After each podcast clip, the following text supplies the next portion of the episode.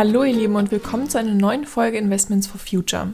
Ich bin Susanne und freue mich, dass ihr wieder mit dabei seid. Wie ihr wahrscheinlich mitbekommen habt, war am 19. März Weltklimastreik. Dieses Mal konntet ihr auch virtuell für das Klima demonstrieren, was bestimmt auch manche von euch genutzt haben. Mehr als fünf Jahre nach den Vereinbarungen des Paris Agreement ist ein guter Zeitpunkt, um ein erstes Fazit über die nationalen Klimaanstrengungen zu ziehen. Und tatsächlich gibt es erst einmal positive Nachrichten. Deutschland hat seine Klimaziele der CO2-Emissionen für 2020 erreicht. Das Ziel von 40 Prozent weniger Treibhausgasemissionen verglichen zum Jahr 1990 wurde 2020 mit 42,3 Prozent deutlich übertroffen. Allerdings, und das ist die schlechte Nachricht, leider nur dank der Corona-Krise. Ansonsten hätte die CO2-Minderung nur 37,8 Prozent zu 1990 betragen und wir hätten das Ziel verfehlt.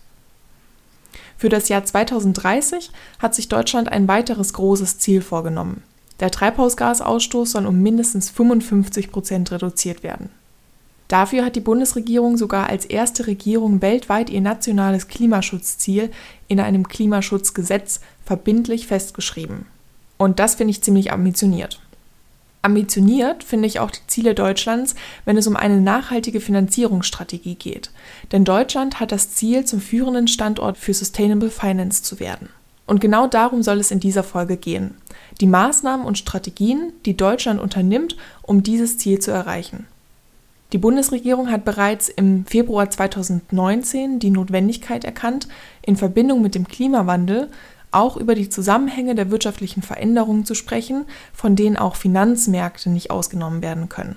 Deshalb wurden 2019 Maßnahmen formuliert, um eine Sustainable Finance Strategie der Bundesregierung zu entwickeln, also die Etablierung eines nachhaltigen Finanzsystems. Darunter fällt neben der Entwicklung einer Kommunikationsstrategie gegenüber Verbraucherinnen und der Überprüfung der Emittierung, also sozusagen der Vergabe von grünen oder nachhaltigen Bundesanleihen, auch der Aufbau eines Sustainable Finance Beirates.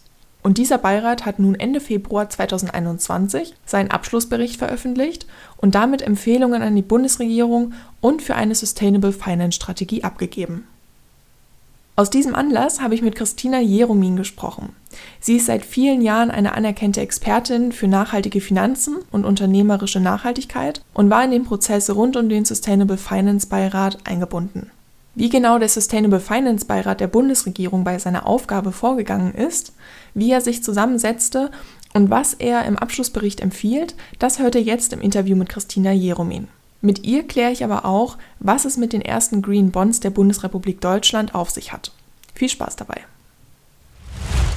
Hallo Frau Jeromin. Hallo.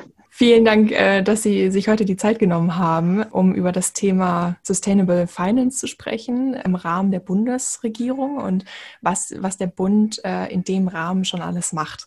Jetzt würde ich erstmal gerne wissen, wer ist denn überhaupt Christina Jeromin und inwiefern waren Sie denn im Sustainable Finance Beirat aktiv und beteiligt? Genau, sehr gerne. Erstmal vielen Dank für die Einladung, äh, hier heute mit Ihnen zu sprechen, für Ihr Interesse an dem Thema. Ähm, also bevor ich jetzt auf die Bundesregierung eingehe, äh, genau, Christina Jeromin, mein Name, Sie haben es gesagt, ich habe in den letzten äh, 13 Jahren bei der Deutschen Börse gearbeitet, habe dort in den letzten äh, sechs Jahren das äh, Nachhaltigkeitsmanagement geleitet und vor diesem Hintergrund sagen wir, die Beschäftigung mit nachhaltigen Finanzstrukturen äh, in Deutschland eng begleitet, ähm, habe verschiedene Initiativen im Markt mit aufgebaut, wie beispielsweise das Green and Sustainable Finance Cluster Germany, äh, dessen Co-Geschäftsführerin ich auch bin und habe eben auch den Prozess rund um den Aufbau des Sustainable Finance Beirats der Bundesregierung begleiten dürfen.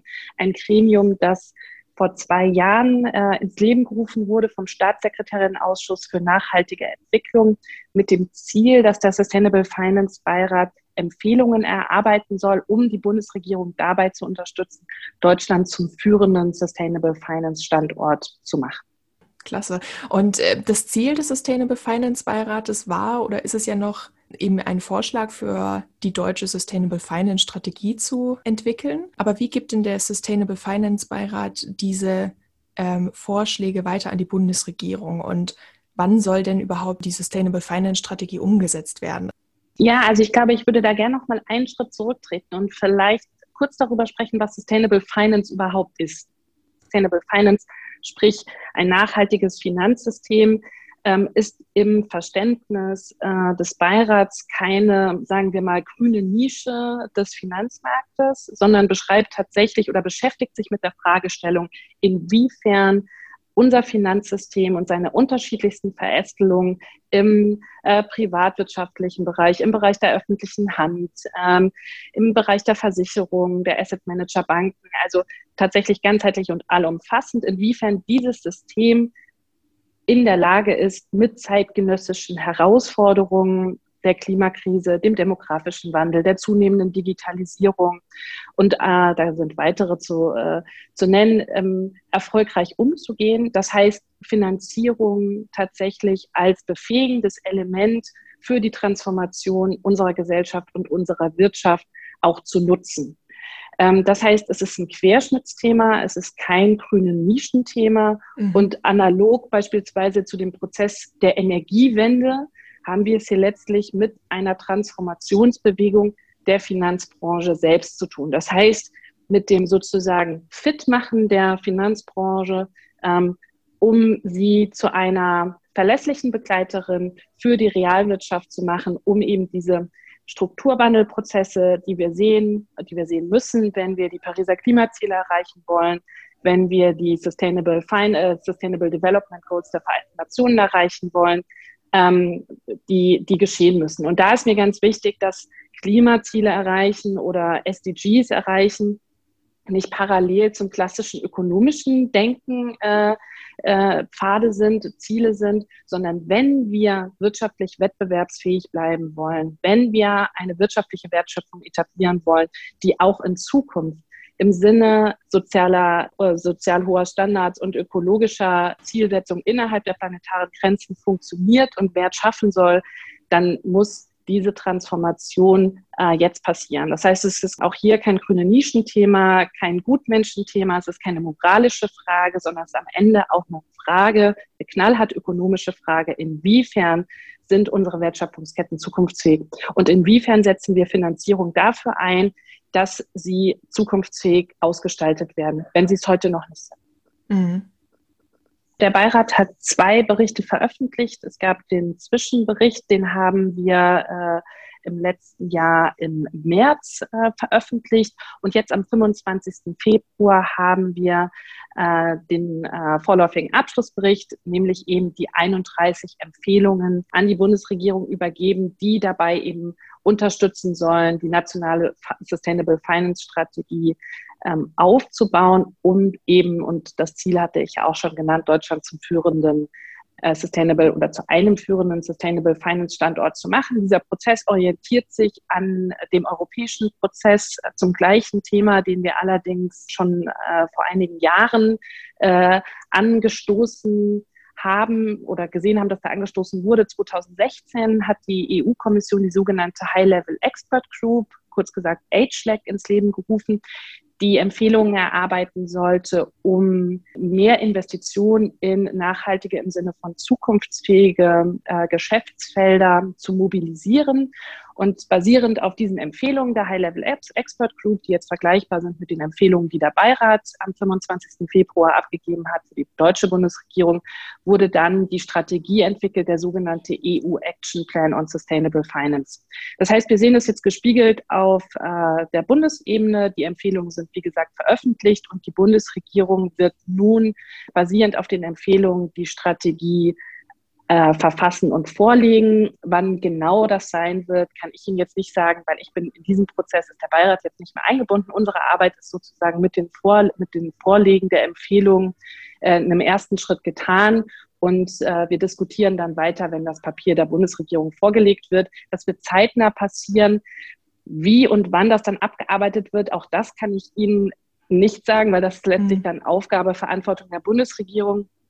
Wir hoffen natürlich seitens des Beirats, dass viel, äh, viele Empfehlungen in die Strategie auch übernommen werden und dass die Umsetzung zeitnah beginnt, weil auch wenn wir jetzt äh, in einem äh, Wahljahr sind und der Wahlkampf natürlich hier auch einen großen Raum äh, im Rahmen der politischen Diskussion auch einnehmen wird, es doch wichtig ist, dass diese Themen eben jetzt auch tatsächlich angegangen werden und nicht jetzt erstmal in der Schublade verschwinden.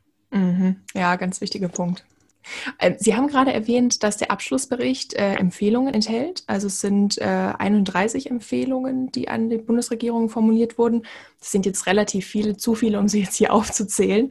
Aber vielleicht können Sie das äh, in den zentralsten Eckpunkten einmal zusammenfassen und welche für Sie denn so die, die wirksamsten Empfehlungen sind.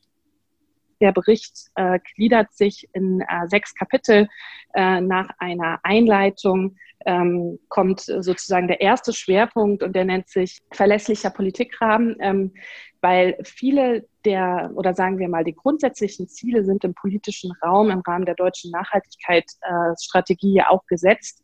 Allerdings besteht die Herausforderung darin, diese deutsche Nachhaltigkeitsstrategie in alle Verästelungen unserer wirtschaftlichen und gesellschaftlichen Wertschöpfung runterzubrechen und hier eben klare Transformationspfade zu benennen, an denen sich gesellschaftliche und wirtschaftliche AkteurInnen orientieren können, wenn es darum geht, diesen Strukturwandel zu begleiten. Die Politik ist also in der Verantwortung, einen klaren und verlässlichen Rahmen zu setzen und eine ambitionierte Zielverfolgung zu ermöglichen. Der zweite, ähm, und das ist für mich tatsächlich einer der wesentlichen Schwerpunkte des Berichts, äh, der zweite Aspekt, das dritte Kapitel dann beschäftigt sich mit Transparenz und Offenlegung. Ähm, es ist ganz wesentlich, um diese Zielpfade zu beschreiben und auch immer wieder zu evaluieren, wo wir denn im Rahmen dieser Transformation stehen, dass wir die notwendige Datengrundlage zur Verfügung haben. Mhm. Und dieser Datenaustausch, der muss vor allem funktionieren zwischen der Finanzbranche und der Realwirtschaft.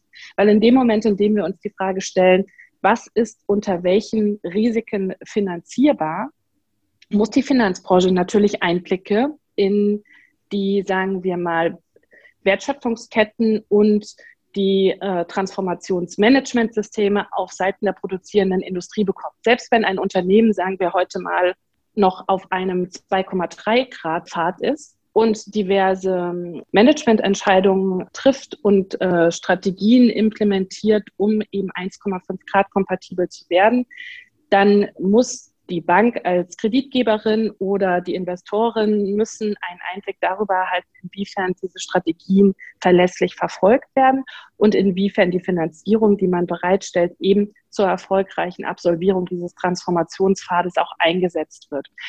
Hier müssen wir uns bewusst machen, hier werden auch Fehler passieren. Hier wird es auch Frustrationsmomente auf beiden Seiten geben, aber eine klare und verlässliche, sprich eine standardisierte Datenlage ist zentral, um diesen Prozess ähm, erwartungssicher begleiten zu können.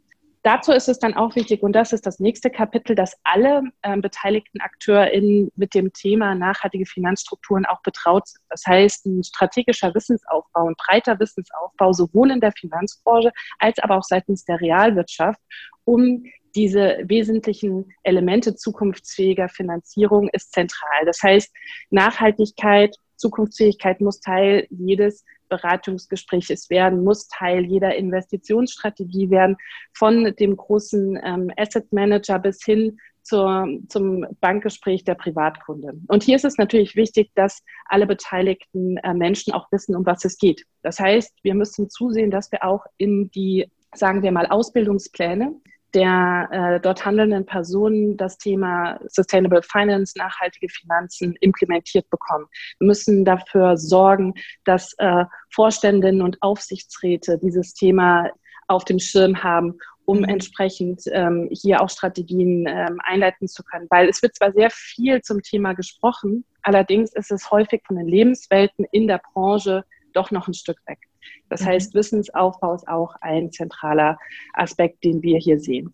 Als vorletztes Kapitel kommen dann eben die nachhaltigen Finanzprodukte, weil in dem Moment, in dem die Datengrundlage geschaffen ist, die Akteure mit der notwendigen Expertise aufgebaut äh, sind bzw. ausgestattet sind, müssen eben auch Produkte und Services, die die Finanzbranche bereitstellt, sagen wir mal, dem zunehmenden Interesse an zukunftsfähiger Finanzierung gerecht werden. Das heißt, wir brauchen Finanzprodukte, die genau diese Transformationsfinanzierung ähm, auch ermöglichen. Mhm. Ähm, und die Verlässlichkeit dieser Finanzprodukte ist wesentlich auch für die Reputation des Themas. Deswegen auch hier ist wieder Transparenz und eine qualitativ hochwertige Datenlage der Schlüssel. Und als letztes Kapitel geht es dann um die Verstetigung der Thematik. Und hier ist nochmal ganz klar gehighlightet, dass nur weil jetzt diese 31 Empfehlungen auf dem Tisch liegen, dass damit die Arbeit nicht beendet ist. Im Gegenteil, sie beginnt jetzt. Also die Frage, die wir eben schon diskutiert haben, was wird sich niederschlagen in der tatsächlichen äh, Strategie der Bundesregierung? Äh, welche Umsetzungsplattformen gibt es auf politischer Seite und auch auf Marktseite? Die dann tatsächlich ein praktisches Erarbeiten äh, und Umsetzen der Empfehlungen möglich machen? Und wie setzt sich die Beschäftigung mit nachhaltigen Finanzstrukturen strategisch gelenkt und transparent fort? Das ist ganz wichtig, weil man braucht Verantwortlichkeiten auf allen Seiten und es muss am Ende ähm, von der theoretischen Beschäftigung, die wir jetzt im Rahmen des Berichts auch sehen, in die konkrete Marktrealität äh, gebracht werden. Und hier ist das Thema Institutionalisierung, Verstetigung, Weiterentwicklung ein großes Thema für die nächsten Jahre. Ja, genau. Also ich glaube gerade diese Verstetigung und dieser strategische Ansatz, dass man die verschiedenen Bereiche miteinander verknüpft, ich glaube, das ist ganz entscheidend. Also dass man eben, also Sie haben es ja gerade gesagt und ähm, zusammengefasst, dass man diese verschiedenen Anforderungen an an die Politik, aber auch an die Institutionen, aber auch an Wissenschaft und so, dass man das alles miteinander vereint. Der Beirat ist genau, wie Sie sagen, und das war eine sehr weise Entscheidung der Bundesregierung, setzt sich zusammen aus Vertreterinnen der ähm, Finanzbranche, mhm. der Realwirtschaft, der Zivilgesellschaft und der Wissenschaft und wurde ja natürlich durch die Politik, vor allem durch die Ministerien, Bundesfinanzministerium, Bundesumweltministerium ähm, und Bundeswirtschaftsministerium eng begleitet. Und das ist also, dass Sie das nochmal aufrufen, ist sehr relevant, weil letztlich zeigt das nochmal die Breite der Transformation, mit der wir es hier mhm. zu tun haben. Es ist eben ganz wesentlich, dass diese verschiedenen Anspruchsgruppen sich miteinander ins Benehmen setzen, um auszudiskutieren, welche Art des Finanzsystems wir denn benötigen, mhm. und auch erwarten, wenn wir ähm, diesen Strukturwandel vollziehen wollen. Und letztlich müssen die Empfehlungen auch ähm, breit legitimiert sein, um dann am Ende auch erfolgreich in der Realität anzukommen. Von daher war diese diverse Besetzung in vielerlei Hinsicht äh, ein großer Gewinn für unsere Arbeit. Mhm. German Watch war dabei, WWF, äh, der war dabei und die haben ja auch alle zu diesem Abschlussbericht beigetragen. Also ja. Da muss man aber auch sagen, ja, das ist also äh, Christoph Balz, äh, German Watch, äh, Regine Richter, Urgewalt, Matthias Kopp, vom WWF, die kennen sich ja sehr gut mit dem Thema aus, weil mhm. natürlich auch die Zivilgesellschaft die Bedeutung nachhaltiger Finanzstrukturen ja schon seit Jahren für sich entdeckt hat und interessanterweise äh, für diesen Bereich, diesen Bereich auch ausgebaut hat äh, in der eigenen Strategiefindung und Inhaltssetzung, weil Finanzierung letztlich überall eine Rolle spielt. Von daher ähm, war das tatsächlich meines Erachtens nach nicht so, jetzt nehmen wir auch noch die Zivilgesellschaft dazu. Im Gegenteil, ähm, über die äh, Kolleginnen und Kollegen kam äh, auch eine Menge Expertise in den Beirat. Mhm. Ja. Mhm. ja. Ja, und wenn wir äh, gerade mal bei dem Thema Klima bleiben, also wir haben ja eigentlich das 1,5 Grad Ziel formuliert. Und jetzt steht natürlich die Frage im Raum, wir haben das Ziel, der führende Standort für Sustainable Finance zu werden. Ist es denn überhaupt noch realistisch und wo liegen denn derzeit noch so die Schwächen, um auch wirklich dieses 1,5 Grad Ziel zu erreichen, verbunden mit dem ganzen Finanzsystem? Ein nachhaltiges Finanzsystem ist ein grundsätzliches Instrument, um sich gesellschaftlich und wirtschaftlich zukunftsfähig aufzustellen. Ähm, die Klimakrise ist natürlich die pressierendste Krise unserer Zeit. Von daher hat das insofern äh, natürlich äh, absolute, sage ich mal, Vorfahrt als dass wir uns ähm, um die Erreichung der Klimaziele zentral bemühen müssen. Ähm, und hier ist ja gerade, sage ich mal, die Bedeutung, dass die Gänze des Finanzsystems und nicht einzelne Produkte oder eine grüne Nische herangezogen werden, sondern eben die Breite des Marktes äh, zentral, um die Klimakrise erfolgreich anzugehen. Wir, reden hier über Investitionsbedarfe von rund einer äh, Billion Euro jährlich, äh, mhm. die notwendig sind, um diese Ziele in der notwendigen Geschwindigkeit. Weil ich meine, wir haben jetzt auch nicht mehr zwei Dekaden Zeit, sondern mhm. die Zeit läuft uns weg. Das heißt, der Investitionsbedarf ist enorm. Das heißt, ja, wir brauchen die Breite des Finanzsystems. Ich bin jetzt keine Klimawissenschaftlerin, deswegen kann ich Ihnen jetzt nicht die Hand versprechen, dass wir das auf jeden Fall schaffen. Aber genau wie Sie sagen, wir haben uns den Zielen verpflichtet und es ist unsere Verantwortung, alles dafür zu tun, äh, diese Ziele zu erreichen, weil letztlich äh, nicht weniger als unser Überleben davon abhängt.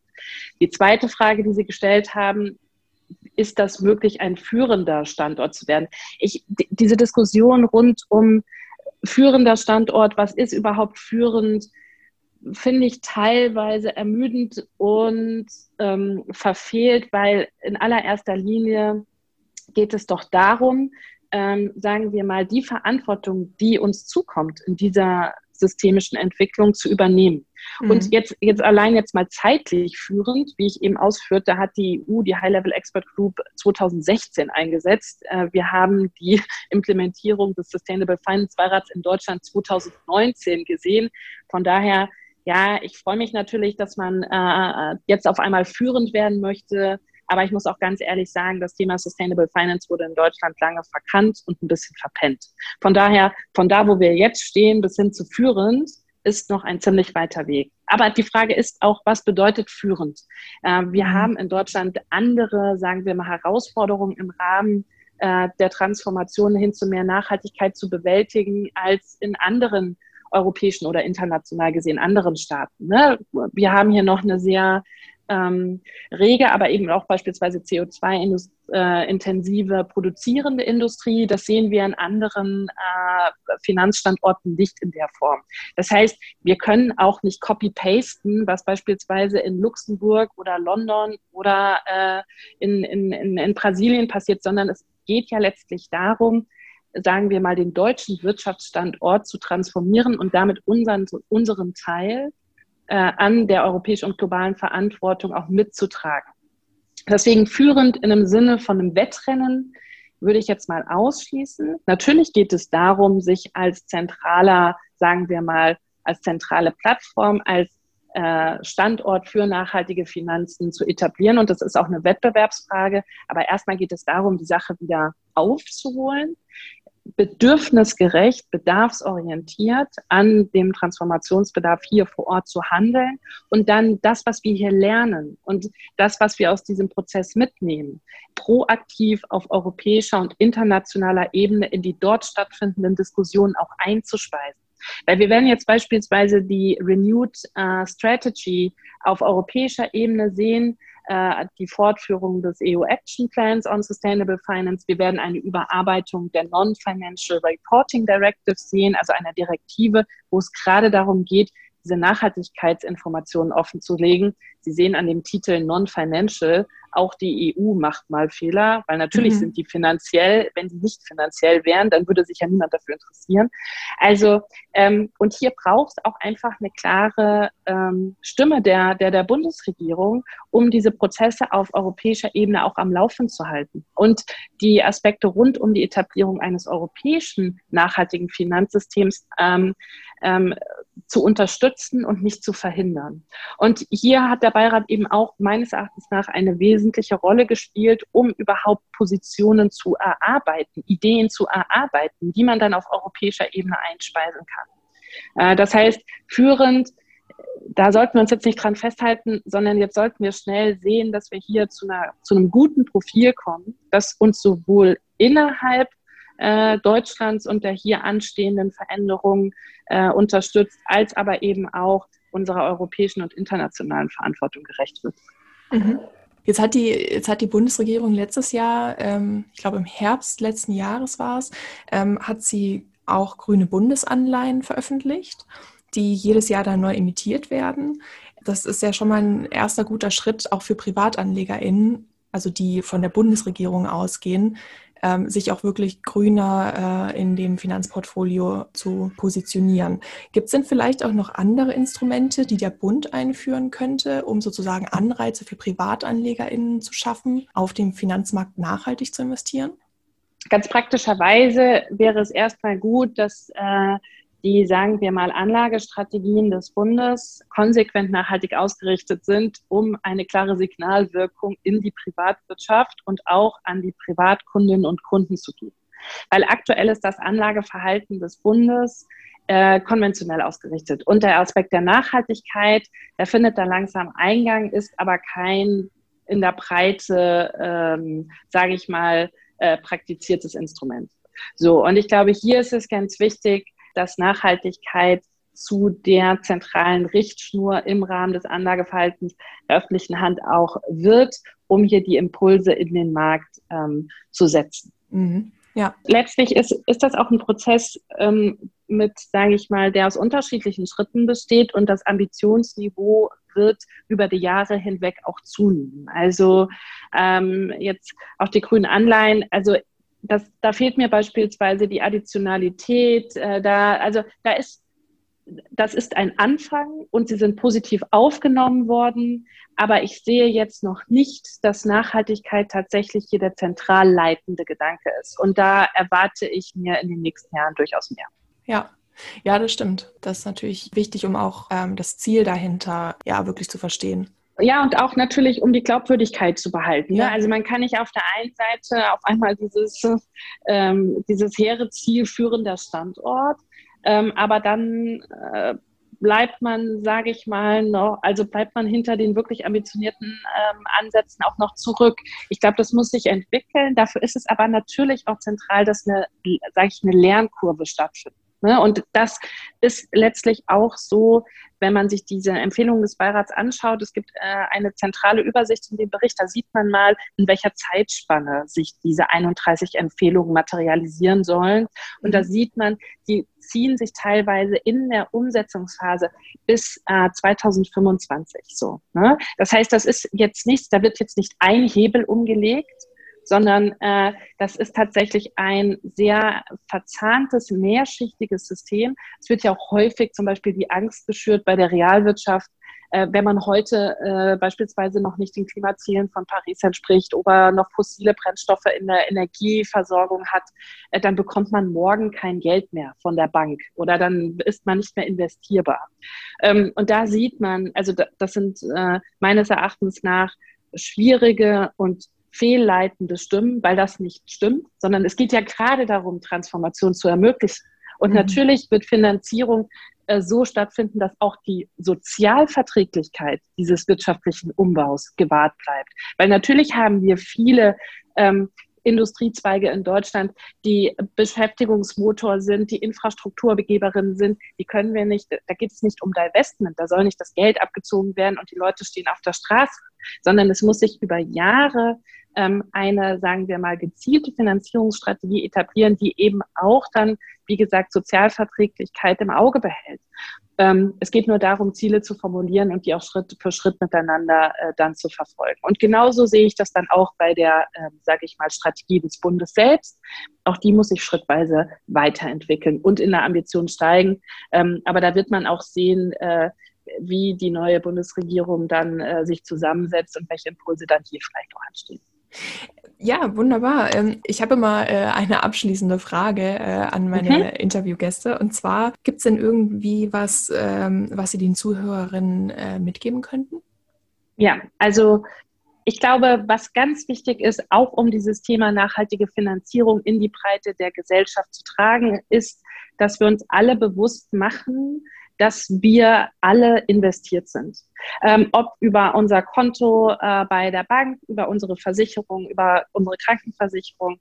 Ähm, wir sind, wir geben anderen Leuten das, unser Geld und damit auch die Möglichkeit, unser Geld entsprechend anzulegen. Und damit haben wir eine Verantwortung, denn je nachdem, wie diese Gelder investiert werden, entfalten sie Wirkung in der Welt. Wir machen uns viel Gedanken mittlerweile darüber und es ist sehr gut, dass dieses Bewusstsein gewachsen ist, äh, wie wir uns ernähren, wie wir uns kleiden, ähm, äh, wie wir unsere Freizeit gestalten, in den Urlaub fahren. Und Finanzierung ähm, ist tatsächlich meines Erachtens nach in diesem gesellschaftlichen Nachhaltigkeitsdiskurs oder Geld ist da noch kein so zentraler Aspekt.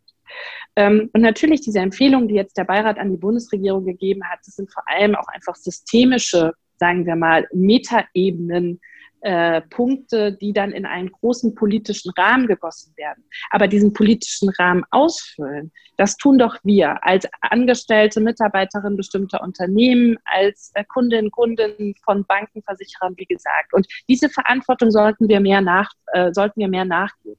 Das heißt, ähm, warum nicht bei der Bank anrufen und fragen, nach welchen nachhaltig oder welche Nachhaltigkeitskennzahlen bei der Investition der Gelder überhaupt angelegt werden? Wie ähm, ähm, geht die Versicherung mit unserem Geld um oder ähm, unsere, äh, wie sind unsere Pensionsgelder angelegt? So, und mhm. da brauchen wir mehr Aufmerksamkeit. Mhm. Und da muss man noch überhaupt nicht die riesige Finanzexpertin der Finanzexperte sein, sondern einfach die Frage, spielt Nachhaltigkeit äh, hier eine Rolle? Ähm, und da kann man, glaube ich, schon, das ist eine Möglichkeit für äh, jeden Bürger, jede Bürgerin äh, eine Hand auf das Thema zu bekommen und sich hier verantwortlich zu zeigen. Ähm, und das Thema Geld aus dieser, ich würde schon fast sagen, häufig dieser Tabuisierung, über Geld spricht man nicht, äh, rauszuholen. Weil das können wir uns nicht mehr erlauben. Dafür mhm. äh, wird Geld zu wichtig sein in der Finanzierung des Wandels, der so notwendig ist. Und sich darüber bewusst zu werden und sich damit vielleicht mal intensiver zu beschäftigen. Es gibt unterschiedliche Beiträge, auch in Online-Formaten, sich der Thematik zu nähern. Dieser Podcast ist, äh, denke ich, eine wichtige Plattform äh, für sowas. Und da so ein bisschen weiterzugehen. Ähm, und sich dieser Verantwortung bewusst zu werden, aber dann eben auch der Freiheit, hier ganz konkret mitgestalten zu können im Austausch mit äh, der Bank, dem Versicherer. Ähm, ja, das kann ich nur jedem ans Herz legen. Ähm, genau, würde mich freuen, wenn da das Interesse in der Gesellschaft noch breiter mhm. Ja, super. Ganz, ganz herzlichen Dank, Frau Jeromin, für das Gespräch und Ihre Zeit. Ähm, sehr interessantes Thema und äh, ich fand es ein sehr interessantes Gespräch. Dankeschön. Danke Ihnen. Wunderbar. Ich glaube, das Gespräch mit Christina Jeromin lässt uns über viele Aspekte eines nachhaltigen Finanzsystems nachdenken. Aber einer der für mich zentralsten Punkte aus dem Gespräch ist, dass wir alle in einem Finanzsystem finanziert sind und deshalb auch entscheiden können, für welche Zwecke wir unser Geld investieren oder eben weitergeben.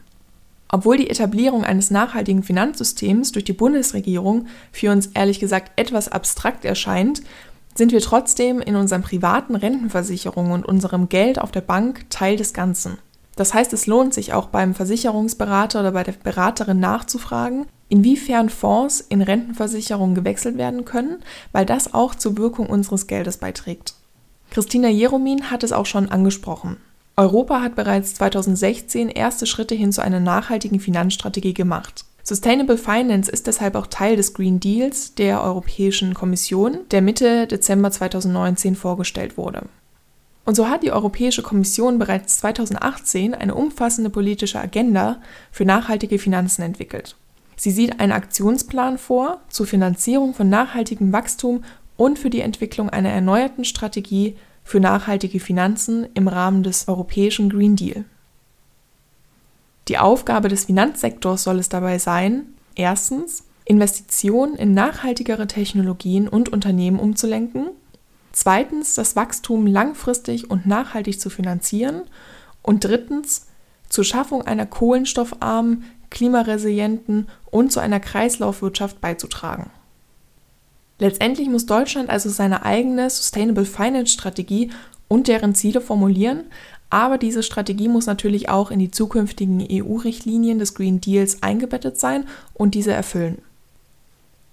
Im Interview haben wir auch eine Investitionsmöglichkeit angesprochen, bei der öffentlich-private Partnerschaften für eine nachhaltige Entwicklung entstehen können. Die Green Bonds oder zu Deutsch die grünen Bundesanleihen.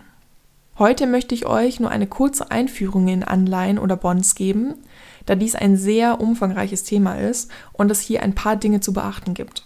Deswegen klären wir heute erstmal nur den Hintergrund der Green Bonds der Bundesrepublik und in der nächsten Folge alle weiteren Hintergründe und Arten sowie Investitionsmöglichkeiten in Anleihen für uns als Anlegerinnen.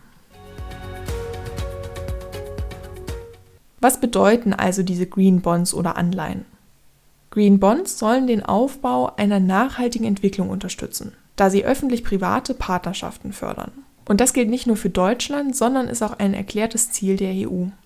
Anleihen werden auch als Obligation, als Wertpapier oder als Rentenpapier bezeichnet Allerdings ist mit allem das Gleiche gemeint. In Folge 1 hatte ich die verschiedenen Arten von Assetklassen erklärt. Anleihen sind eine weitere Form von Assetklasse, neben Einzelaktien oder Fonds zum Beispiel, sodass durch Streuung unserer Geldanlage in diese verschiedenen Assetklassen das Risiko des Verlustes durch eine Art von Assetklasse gesenkt werden kann.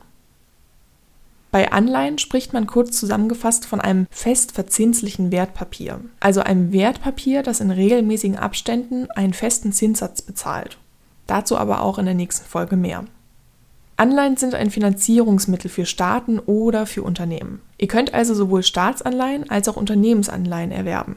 In Deutschland heißt diese Staatsanleihe eben Bundesanleihe.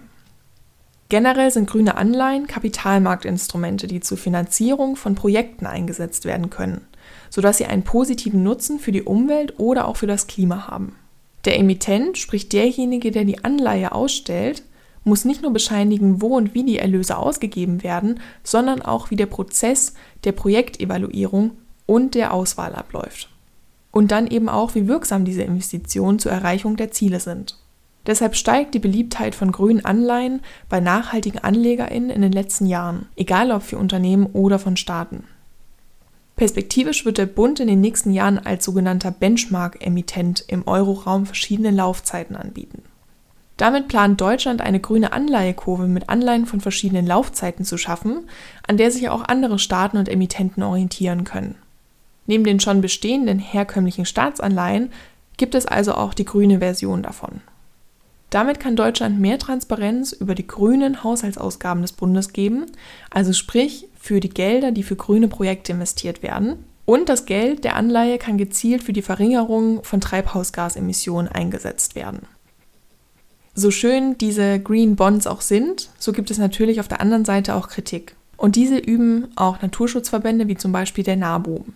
Sie weisen darauf hin und üben Kritik, dass es sich hier um Projekte handelt, die in den Ausgaben der Länder ohnehin schon vorgesehen sind und geplant waren und nicht um Projekte, die aufgrund der zusätzlichen Einnahmen aus den Anleihen neu aufgelegt werden.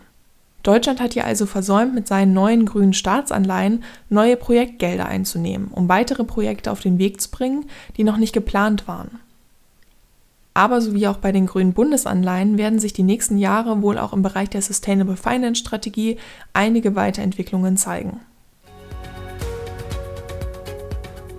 In der nächsten Folge, die am 1. Mai erscheint, geht es um alles, das ihr über die Assetklasse Anleihen wissen müsst. Und für alle, die Lust haben, die freien Stunden an Ostern für ihre nachhaltige Geldanlage zu nutzen, gibt es ein Oster-Special-Webinar. Zusammen mit der Bloggerin Geldmarie und der Finanzberaterin für nachhaltige Geldanlagen Jennifer Brockerhoff gebe ich euch am Ostermontag von 17 bis 18 Uhr einen Einblick in die ersten Grundlagen zum Thema nachhaltige Geldanlage.